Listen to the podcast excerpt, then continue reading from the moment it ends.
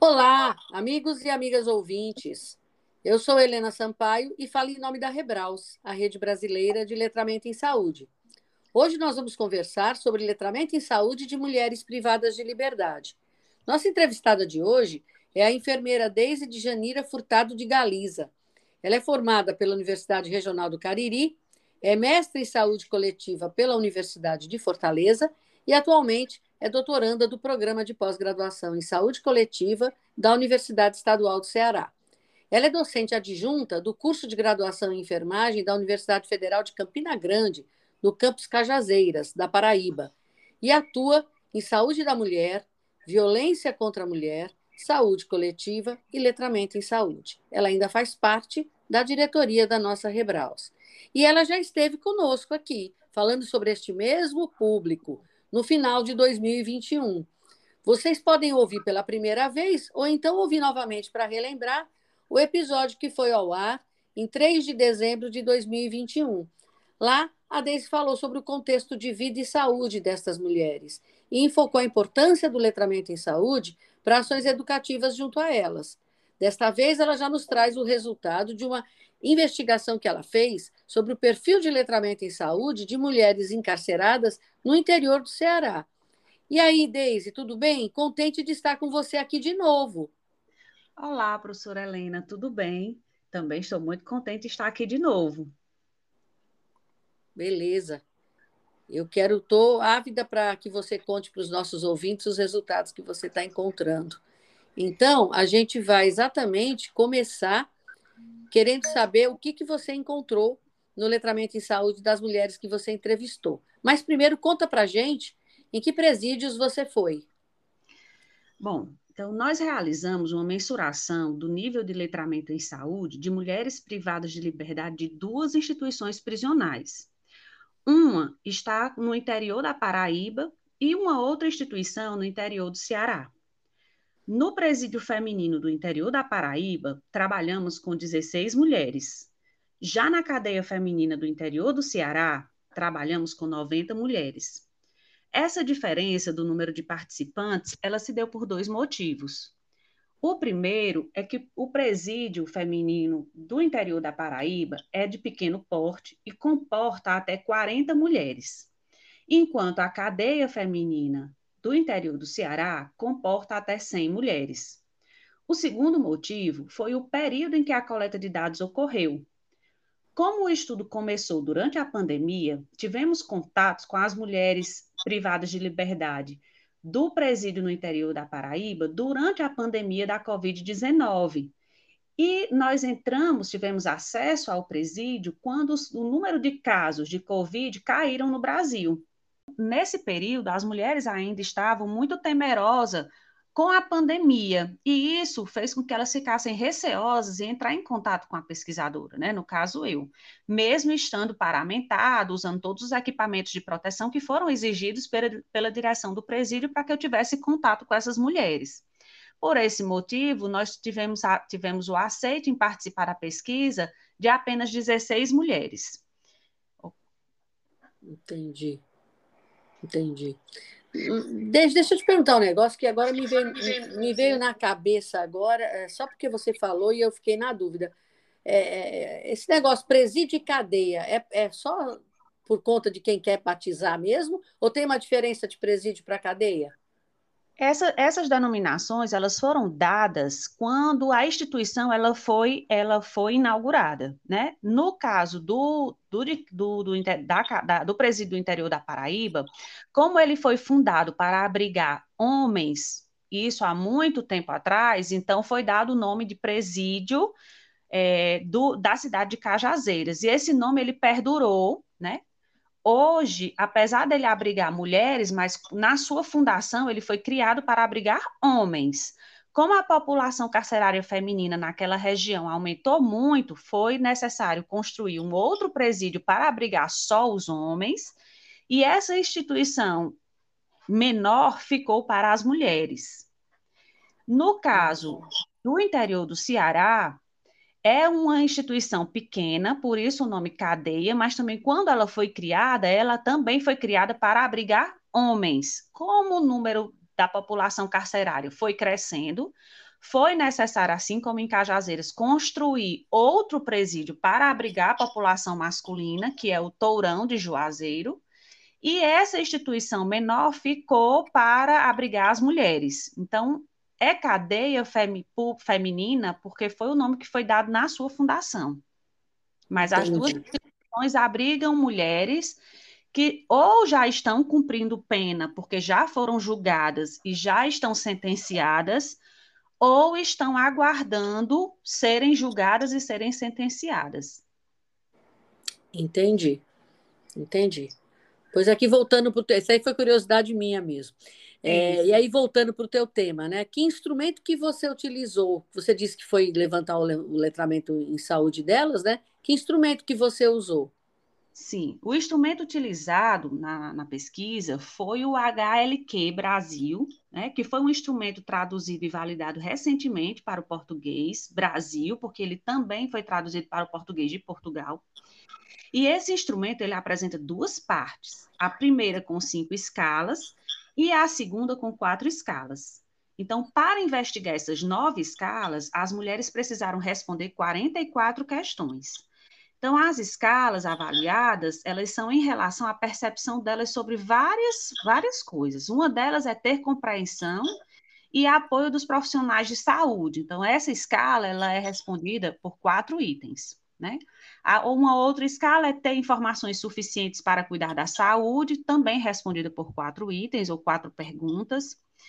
Tomar, ter, é, tomar cuidado ativo da sua saúde, que são respondidos por cinco itens ter suporte social para a saúde, também respondido por cinco itens, saber avaliar informações em saúde, também respondido por cinco itens, ter capacidade de interagir ativamente com os profissionais de saúde, são cinco itens para responder esse item.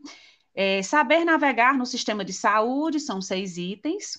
Ter capacidade de encontrar boas informações sobre saúde, são cinco itens para respondê-lo e compreender as informações sobre saúde e saber o que fazer com essas informações, que também são cinco itens. É, é um instrumento grande, né? 44 questões. Sim. É. E, é, aliás, eu, eu, até quero convidar os ouvintes para também recorrerem a episódios nossos do passado. Em 26 de fevereiro, 12 de março e 26 de março de 2021, a autora dessa validação do HLQ Brasil, a Catarine Lima Moraes, ela, ela esteve conosco e ela conversou é, sobre, é, detalhadamente, né, sobre esse instrumento. Acho que vale a pena para quem quiser conhecer um pouco mais sobre ele, né? Então, para quem não ouviu, vale a pena ouvir, para quem já ouviu, vale a pena repetir a audição. E aí diz para nós, o que, que você achou aí quando você aplicou o instrumento? Então, assim, como a gente conversou um pouquinho no podcast anterior, né, que nós gravamos sobre essa população, sobre o que, o que a gente esperava, né, dessa população, então, lá atrás eu falei que a gente acreditava que essa população ele teria um nível de letramento baixo, devido a vários estudos que vêm sendo publicados, tanto no Brasil como em outros países, né, que eles apontam a relação do nível de letramento com diferentes níveis socioeconômicos, de escolaridade e faixa etária da população. Então, inicialmente, vamos falar um pouquinho sobre essa população, né, que nós trabalhamos para a gente poder entender essa, um pouco dessa relação. Então, quem são essas mulheres que, que nós entrevistamos, né, para medir o nível de letramento? Então, a maioria delas se autodenominam pardas, são heterossexuais, são solteiras e com ensino fundamental incompleto. Então, no entanto, 40, 84% delas tinham até o ensino médio incompleto. Né? A, a maioria delas não têm o ensino médio. Então, a média de idade dessas mulheres é de 32 anos, e a mais nova delas com 19 anos, e a mais velha com 60 anos. E 77,4% delas referem ter tido trabalho remunerado antes do encarceramento, mas muita de, muitas delas o trabalho era informal, então, assim, não tinha uma renda fixa né, antes do encarceramento. Então, em relação ao nível de letramento dessas mulheres, o que a gente pode observar é que a maioria das escalas investigadas pelo instrumento que nós utilizamos tiveram médias baixas, né? E, e o que é que isso pode influenciar, né? O que é que a gente vê? Então, de acordo com os, os estudos que já foram publicados, né, sobre o letramento em saúde, o baixo nível de letramento em saúde, ele influencia em a pessoa não ser capaz, por exemplo, de entender informações de saúde, ter menor participação em atividades de promoção de saúde prevenção de doenças, de cometer mais erros na operacionalização de prescrições, passar por várias internações hospitalares, ter baixa qualidade de vida, maiores níveis de ansiedade e um menor suporte social, né?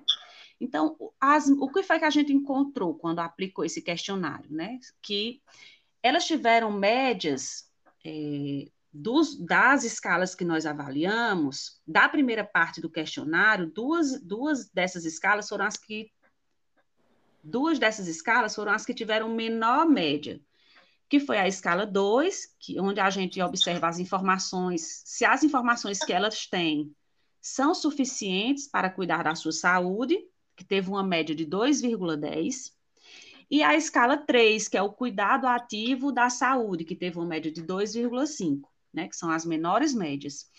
E então, qual era a pontuação que a gente esperava que essas mulheres atingissem nessas escalas? A, a, o, o instrumento ele trabalha com a escala de Likert, ele trabalha com a escala Likert, que avalia essa, essas perguntas com uma pontuação de 1 a 4. Então, a melhor média que elas poderiam obter seria a, maior, né? No caso, 4. E a média, a média dessas, dessas escalas ficou em torno de 2,1 a 2,5, né? 2,6. Então, assim, é uma média bem baixa. E da segunda parte do, do, questionário, a escala que ficou com a menor média foi a de compreender as informações sobre saúde e saber o que fazer com essas informações. Já na segunda parte do questionário, é também é uma escala que vai dar pontuação mínima de 1 a pontuação máxima, que são 5 pontos. Então, a média maior que nós esperaríamos era que ela atingisse 5. E as médias ficaram em torno de 3, 3,5, e a menor média que foi de compreender as informações sobre saúde e saber o que fazer com elas, ficou em três, né? Então, uma média baixa. Então, o que é que isso, o que é que isso demonstra para a gente? Né? Demonstra que muitas vezes a sobrecarga de informação disponibilizada pelos diversos meios de comunicação, pelos profissionais de saúde que elas encontram nas instituições de saúde, não é suficiente para que essas pessoas consigam administrar a sua condição de saúde.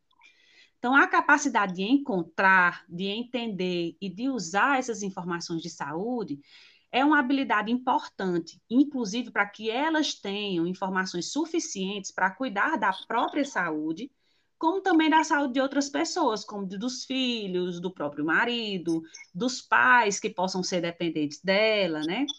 Então, esses resultados negativos demonstram a necessidade de melhorar a forma que nós, profissionais de saúde, transmitimos essas informações em saúde para essa população. Porque não é apenas fornecer informações, né? Só fornecer essas informações não, não torna suficiente. É preciso identificar a sua qualidade para que, de fato, elas consigam ser promotoras de tomada de decisões em saúde assertivas. Então, alguns estudos vêm apontando que o encarceramento é, é um período excelente para que a gente promova a educação em saúde, para que a gente trabalhe com essa, com essa população informações, porque elas passam um período muito longo de ociosidade. E como elas passam muito tempo confinadas nas celas, quando você propõe a essa população ações diferentes que retirem ela daquela, daquela, daquela vida monótona que ela leva dentro do presídio, elas acabam acatando essas, essas ações. Então, promover ações educativas dentro do presídio é considerado uma boa, uma boa ação, porque é um período que a gente pode educar melhor essa população para que ela se cuide, mesmo estando dentro do presídio, e, e evite que, que ou ela desenvolva doenças no período do encarceramento, ou que ela cuide melhor da sua saúde, mesmo que ela já venha, que ela já adentre ao sistema carcerário portando alguma doença, seja ela crônica ou não, né? Então, é imprescindível que essa informação seja repassada com clareza, em uma linguagem acessível, de maneira a favorecer uma compreensão e estimular a promoção do autogerenciamento das condições para o cuidado dela durante o período do encarceramento. Então, o que a gente vê é que, apesar do letramento em saúde ser um produto da capacidade do indivíduo, ele também é um investimento do sistema público né, de saúde, nas maneiras de aprender e ensinar em saúde para aperfeiçoar a prestação dos serviços e o, o consequente desfecho que ela vai ter da sua saúde, né? Então, em contrapartida, as escalas com maiores médias que nós encontramos foram a capacidade de interagir ativamente com os profissionais de saúde, de conversar, de tirar dúvidas, de perguntar, e a de navegar no sistema de saúde, ou seja, transitar nos, nos, nos estabelecimentos, conseguir agendar um exame, conseguir saber onde ela vai procurar determinado profissional de saúde, que ela precisa fazer uma consulta, por exemplo, especializada. Então, o que é que a gente vê nesse contexto? É que, apesar, apesar dessas mulheres afirmarem ter uma boa capacidade de interagir com os profissionais de saúde e navegar nos sistemas de saúde, ela não consegue compreender bem as informações de saúde e ter informações suficientes para cuidar ativamente da sua saúde. Além de ter dificuldade de compreender as informações de saúde e saber o que fazer com elas. É, é bem complexo, né? E, e por que, que você acha que especificamente esse público se deu melhor nessas respostas de interação e de navegação, Deise? Bom, eu vou responder essa sua pergunta, professor, utilizando algumas falas delas mesmas, né? Então, assim, como foi, como eu, eu apliquei o questionário? Porque esse questionário ele tanto pode ser aplicado pelo pesquisador e conversando com, a, com o entrevistado ou com a mulher ou com uma pessoa e o próprio entrevistador ir marcando, como também a própria pessoa pode ir preenchendo o questionário, como foi que nós fizemos dentro do presídio. Como é um local em que, que impõe certo risco ao pesquisador, a direção do presídio orientou aqui na cadeia, no presídio de Cajazeiras, que nós tivéssemos contato, que eu tivesse contato, no caso, com uma, uma, uma, uma mulher por vez. Até porque estava no período mais crítico, né, da pandemia, nem todo mundo tinha sido vacinado, o esquema vacinal totalmente completo ainda, então eu mesma apliquei o questionário um a um. Já na cadeia pública do Crato, como o volume de mulheres era muito maior e, e, e, um volume muito grande delas aceitaram participar da pesquisa, o que foi que a diretora do presídio sugeriu? Que nós usássemos um auditório, né, que é um espaço que tem no presídio, não é um, um, um espaço para auditório em si, mas é um espaço que tem cadeira suficiente para que todas se sentassem confortáveis e que pudesse projetar, fazer uma projeção através de um projetor multimídia do, das perguntas do questionário. E aí eu pude ir lendo é, perguntas uma a uma e, e utilizando um recurso audiovisual que foi, que foi criado também pelos autores que validaram o questionário, que usam imagens de rosto e de cores para ajudá-las a escolher a melhor opção para responder cada pergunta. Então, depois que eu li a pergunta, para ajudar, eu mostrava essa, essa escala para ajudar elas, elas responderem às perguntas. E logo depois, alguns comentários vinham, né? Sobre a pergunta e sobre o que elas estavam respondendo. Então, essa população que a gente encontra no sistema carcerário, na sua grande maioria, elas são usuárias do SUS, né? Então, muitas delas já frequentaram as unidades de saúde, ou para fazer um pré-natal, ou para procurar algum tipo de consulta por determinado tipo de doença, ou até mesmo para fazer seus exames preventivos, né, do Papa Nicolau, alguma vez na sua vida. Então, essas unidades, dessas unidades básicas de saúde nos, nos bairros aproximou muito a população aos profissionais de saúde, né? Então, o que muitos casos levou essa população a ter uma sensação de poder contar com esses profissionais sempre que precisarem, além de ficarem mais próximos e terem uma maior abertura para falar de seus problemas com esses profissionais. Então, muitas vezes elas precisavam procurar, por exemplo, um, fazer um exame ou algum outro tipo de procedimento em lo locais diferentes que não a unidade básica de saúde. Então, o que é que elas relataram né, durante o preenchimento dos formulários. É que quando algum profissional de saúde solicitava um exame ou alguma consulta é, especializada e elas não sabiam aonde procurar, o que, é que elas faziam? Elas iam até um outro profissional, a um enfermeiro ou a um agente comunitário de saúde do seu bairro ou da unidade de saúde onde ela foi atendida e perguntava: ó, o médico solicitou, por exemplo, esse exame. Onde eu faço esse exame? Como eu consigo agendar? E aí esse profissional orientava e ela conseguia acessar mais fácil, ter acesso à realização do exame ou da consulta, né? Então, foi interessante escutar esses relatos durante o preenchimento do formulário, pois complementam a análise das perguntas que a, que a gente fez depois, né?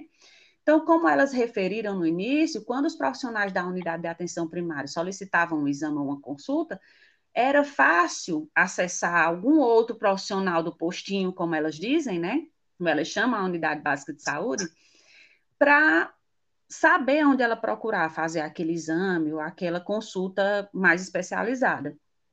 Então, dessa forma, vemos que, o, que é importante que o profissional da saúde facilite esse processo de comunicação. Se ela já saísse da consulta, por exemplo, com o médico que solicitou que solicitou um exame mais especializado para ela, sabendo aonde ela fazer, ficaria até mais fácil, ela não precisaria nem procurar algum outro profissional de saúde para tirar essa dúvida, né? Mas o que a gente vê é que muitas vezes não existe a consulta aliada a uma escuta qualificada, a, compreender, a compreender, por exemplo, se aquela mulher ela vai saber aonde ela deve é, procurar para fazer aquele exame que o, que o profissional médico, por exemplo, acabou de solicitar, ou aonde procurar um nutricionista, por exemplo, quando ela precisa fazer alguma consulta com o nutricionista. Então, se o profissional, durante a consulta, já tivesse o cuidado de perguntar: olha, você precisa fazer um exame mais especializado, você sabe aonde fazer esse exame? Tivesse o cuidado de já tirar essa dúvida durante a consulta, já facilitaria. Porém, mesmo não tendo esse cuidado, ela se sente segura em saber que alguém da unidade de saúde pode tirar a sua dúvida e orientar onde ela vai procurar, né? Uhum. Exato. Bem interessante isso. E aí, o que mais? Vai falando. Estou gostando. Então, assim, uma forma de melhorar a comunicação dos profissionais com essas mulheres é a utilização de alguns fundamentos do letramento em saúde durante as consultas, né? Como eu falei.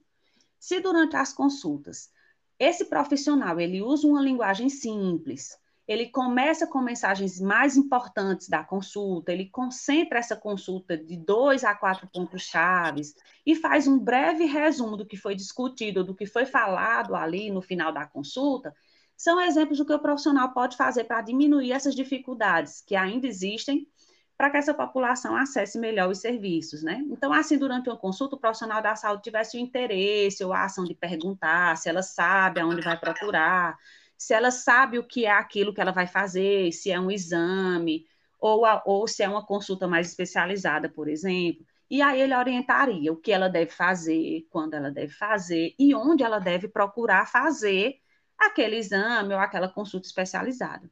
Então, outras estratégias que podem ser utilizadas pelos profissionais de saúde para garantir um bom entendimento dessas informações é a utilização dos, dos, das ferramentas que avaliam o processo de transmissão das informações, né? Então, a gente até abordou algumas dessas ferramentas na nossa outra conversa, né? Que é o TTBack e o Ask Me Tree que vem sendo mundialmente utilizado durante as consultas para otimizar e assegurar as que as informações elas foram realmente compreendidas e se elas podem ser efetivamente aplicadas, né? E, e eles podem ser tranquilamente aplicados também na população encarcerada. Então, lembrando que essas estratégias elas não têm por objetivo avaliar o conhecimento do usuário, mas sim para dizer o quanto os profissionais de saúde conseguem transmitir as informações de maneira clara e efetiva como por exemplo o titback, né, que é uma técnica em que o usuário é instigado, estimulado a ensinar de volta ao profissional aquilo que ele aprendeu. Então, por exemplo, o profissional orientou que ela precisa fazer um exame, onde ela vai fazer o exame.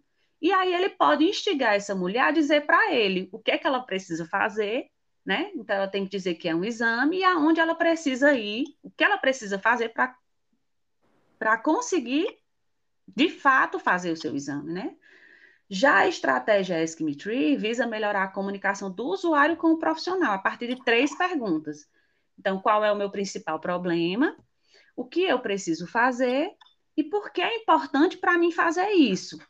Então, se, por exemplo, ele é encaminhado para fazer uma consulta especializada com o, o nutricionista, por exemplo, porque ele está com sobrepeso ou com obesidade ou com algum problema de saúde que ele precise controlar melhor o peso, ou por algum outro motivo, então o profissional de saúde ele pode usar essas perguntas para verificar se o paciente realmente entendeu se, o que ele precisa fazer, qual é o problema dele e por que, que é importante para ele procurar aquele profissional, procurar aquele profissional. Então, assim, ao responder essas questões, o usuário se sentirá mais ativo no cuidado com sua saúde, ele pode se tornar é, corresponsável pelo seu cuidado e, assim, atingir melhores resultados no que lhe é proposto. Então, ter como fatores positivos a capacidade de interagir ativamente com os profissionais de saúde e navegar no sistema de saúde, e ter a capacidade de encontrar boas informações sobre saúde, se ele não consegue entender essas informações e utilizá-las para ter um bom cuidado à saúde, não vai ajudá-lo em todo o processo. Certo? Então, assim como os estudos apontam, né, acredito que o período do encarceramento, como eu falei anteriormente, seja um bom momento para trabalhar a educação e saúde dessas mulheres, principalmente. Né, para que ela tenha um bom gerenciamento da sua saúde, tanto dentro, no período que ela vai estar dentro do presídio, como fora. Até porque já alguns estudos vêm demonstrando que o período do encarceramento é um período que pode ajudar a essas mulheres a desenvolverem problemas de saúde. Né? E isso deve-se ao fato do estilo de vida que elas passam a ter dentro do presídio, como a dificuldade da adaptação à alimentação oferecida no sistema prisional, ao tabagismo, ao sedentarismo, ao alto consumo de alimentos não saudáveis, ao baixo consumo diário de alimentos saudáveis, ao descontrole do peso, à ociosidade, à restrição de atividades físicas direcionadas, até a falta ou diminuição da exposição diária ao sol, que são preditores das doenças crônicas não transmissíveis, como a hipertensão e o diabetes, né? Tornando mais preocupante quando esse, esses fatores eles são associados ao estilo de vida que elas que elas já poderiam ter antes do encarceramento pouco saudável.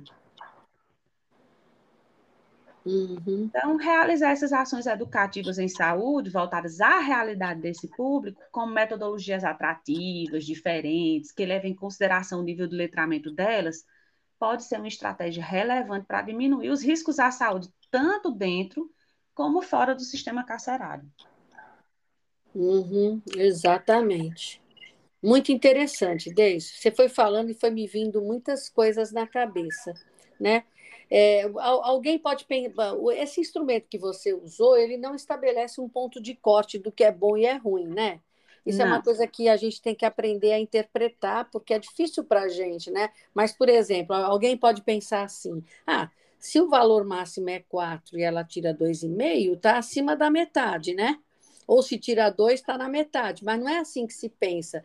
Se pensa que tem uma carga grande aí de, de fragilidades, que é o que ele chama, né?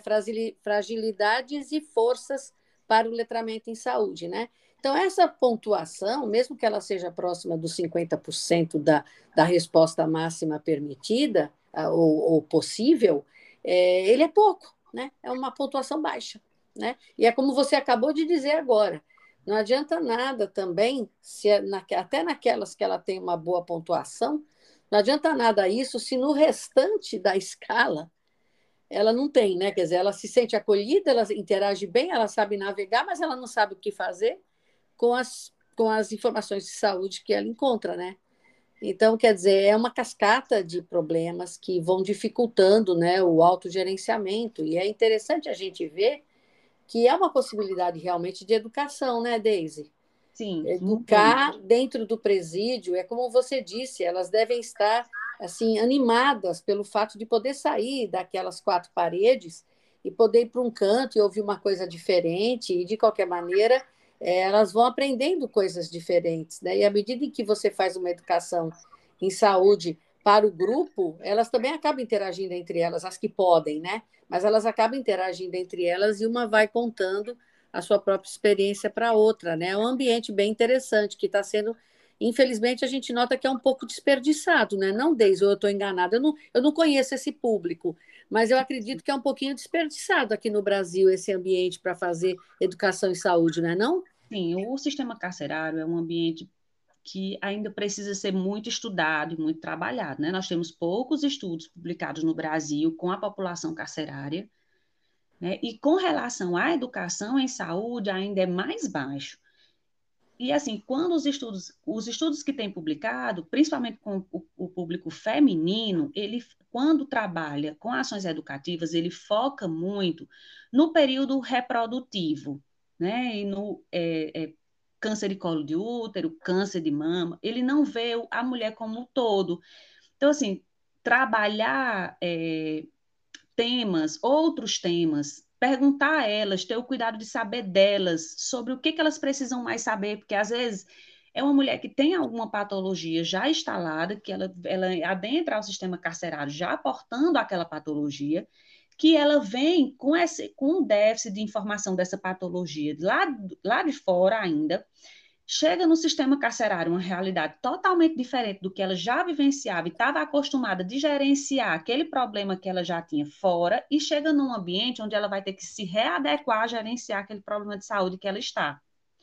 Então, por exemplo, é uma mulher hipertensa, no período que ela está fora do sistema carcerário, ela tem acesso a, a ir à unidade de saúde, a pegar seu próprio medicamento, a tomar o seu próprio medicamento. Dentro do sistema carcerário, isso não vai ser possível. Ela vai depender de, de alguém que vá lá no horário certo, entregue sua medicação, para que ela tome a medicação. Ela não, ela não vai ter a, o, o livre-arbítrio de ir ao médico, então essa, essa consulta vai ser agendada por outra pessoa que vai dizer o dia que ela vai poder acessar o médico que atende dentro do presídio, então, assim, é uma realidade totalmente diferente.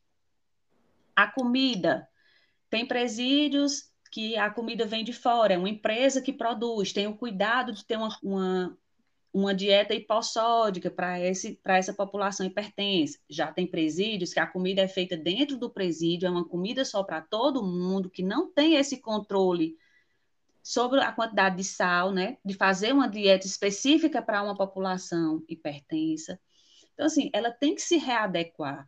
E se não tem esse cuidado de orientar como ela deve se cuidar dentro daquele ambiente, isso pode dificultar a saúde dessa mulher durante esse período, né, que ela passa ali dentro. É, com certeza. É muito, é muito ruim para ela, né? Porque às vezes é, é, ela nem é educada para ver o que, o que não pode comer que está ali presente e recusar isso daí. Na verdade, às vezes só sobra aquilo, mesmo proibitivo para a situação de saúde dela, e é ou ela come aquilo ou não come nada, não é?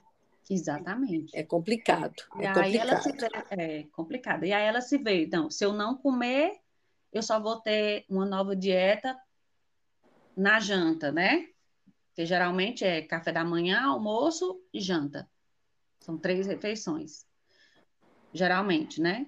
Então, se ela não come o que tem no almoço, ela só vai poder comer no jantar. Então, ela vai passar um período muito longo sem uma alimentação. Então, ela diz: não, eu tenho que comer, porque senão eu vou passar muito tempo com fome. Então, tem, tem toda uma peculiaridade que o sistema prisional pode levar essas mulheres ou a agravar um problema de saúde que ela já vem portando do ambiente externo, ou que ela tenha fatores de risco para desenvolver uma doença e pelo, e pelo e pelo estilo de vida que elas começam a, a ter ali dentro do presídio, esse, essa patologia que ela já tinha risco de desenvolver é acometer essa mulher dentro do, do sistema carcerário. Exato, exato. E, e, assim, eu, eu, eu, não, eu não tive. Bom, eu, como eu te falei, eu não acompanho, acho que muitos de nós não acompanhamos é, mulheres apenadas, mas eu, eu não vi outros estudos publicados aqui dentro do Brasil com aferição de letramento. Tem, Deise, já? Não. No Brasil, esse, esse é o primeiro. É o pioneiro. Ah, que coisa boa. Então, vai ter uma contribuição muito boa para a população. Até porque, ele, como ele é um instrumento amplo e multidimensional, já aponta vários caminhos para o profissional de saúde interessado em fazer alguma coisa por elas, né? Sim, esse era, esse era o nosso objetivo, né? Era apontar realmente essas fragilidades do letramento dessas mulheres para que os profissionais de saúde pudessem trabalhar em cima dessas fragilidades para torná-las potencialidades depois, né? Isso, exato. Muito bom, muito bom mesmo, viu? E você trouxe uma, um conhecimento muito novo para nós, principalmente porque assim, assim, o óbvio, né, como você disse, ah, tem a ver com nível socioeconômico, tem a ver com alguma coisa, tal. Todo mundo pensa, ah, deve ser baixo o letramento, mas esse deve ser baixo o letramento é muito relativo. É muito bom é saber como é que está, né? Para você conhecer realmente a realidade. E esse teu trabalho está possibilitando isso. Muito interessante, viu, essa sua essa sua fala hoje, sabe? E você gostaria de acrescentar mais alguma coisa, Deise, que eu não tenha perguntado? Assim, o que eu achei mais interessante na utilização desse questionário, né, do HLQ, é que ele não aponta só se o letramento ele é baixo ou não, ele aponta aonde está essas fragilidades. Uhum. Né? Então, a utilização desse, desse instrumento, ele foi bacana por isso, porque a gente sabe aonde a gente deve agir agora, né? Aonde é que está falhando. E aí você pode tornar essas fragilidades de agora potencialidades depois. Então, se você trabalha isso durante o período que ela está no sistema carcerário, essa mulher, quando ela sair do sistema carcerário, ela poderá sair uma mulher muito mais promotora da sua própria saúde, da saúde das pessoas que cercam elas. Isso, exato. também, porque esse conhecimento que ela pode adquirir dentro do sistema carcerário, ela vai levar para a vida externa.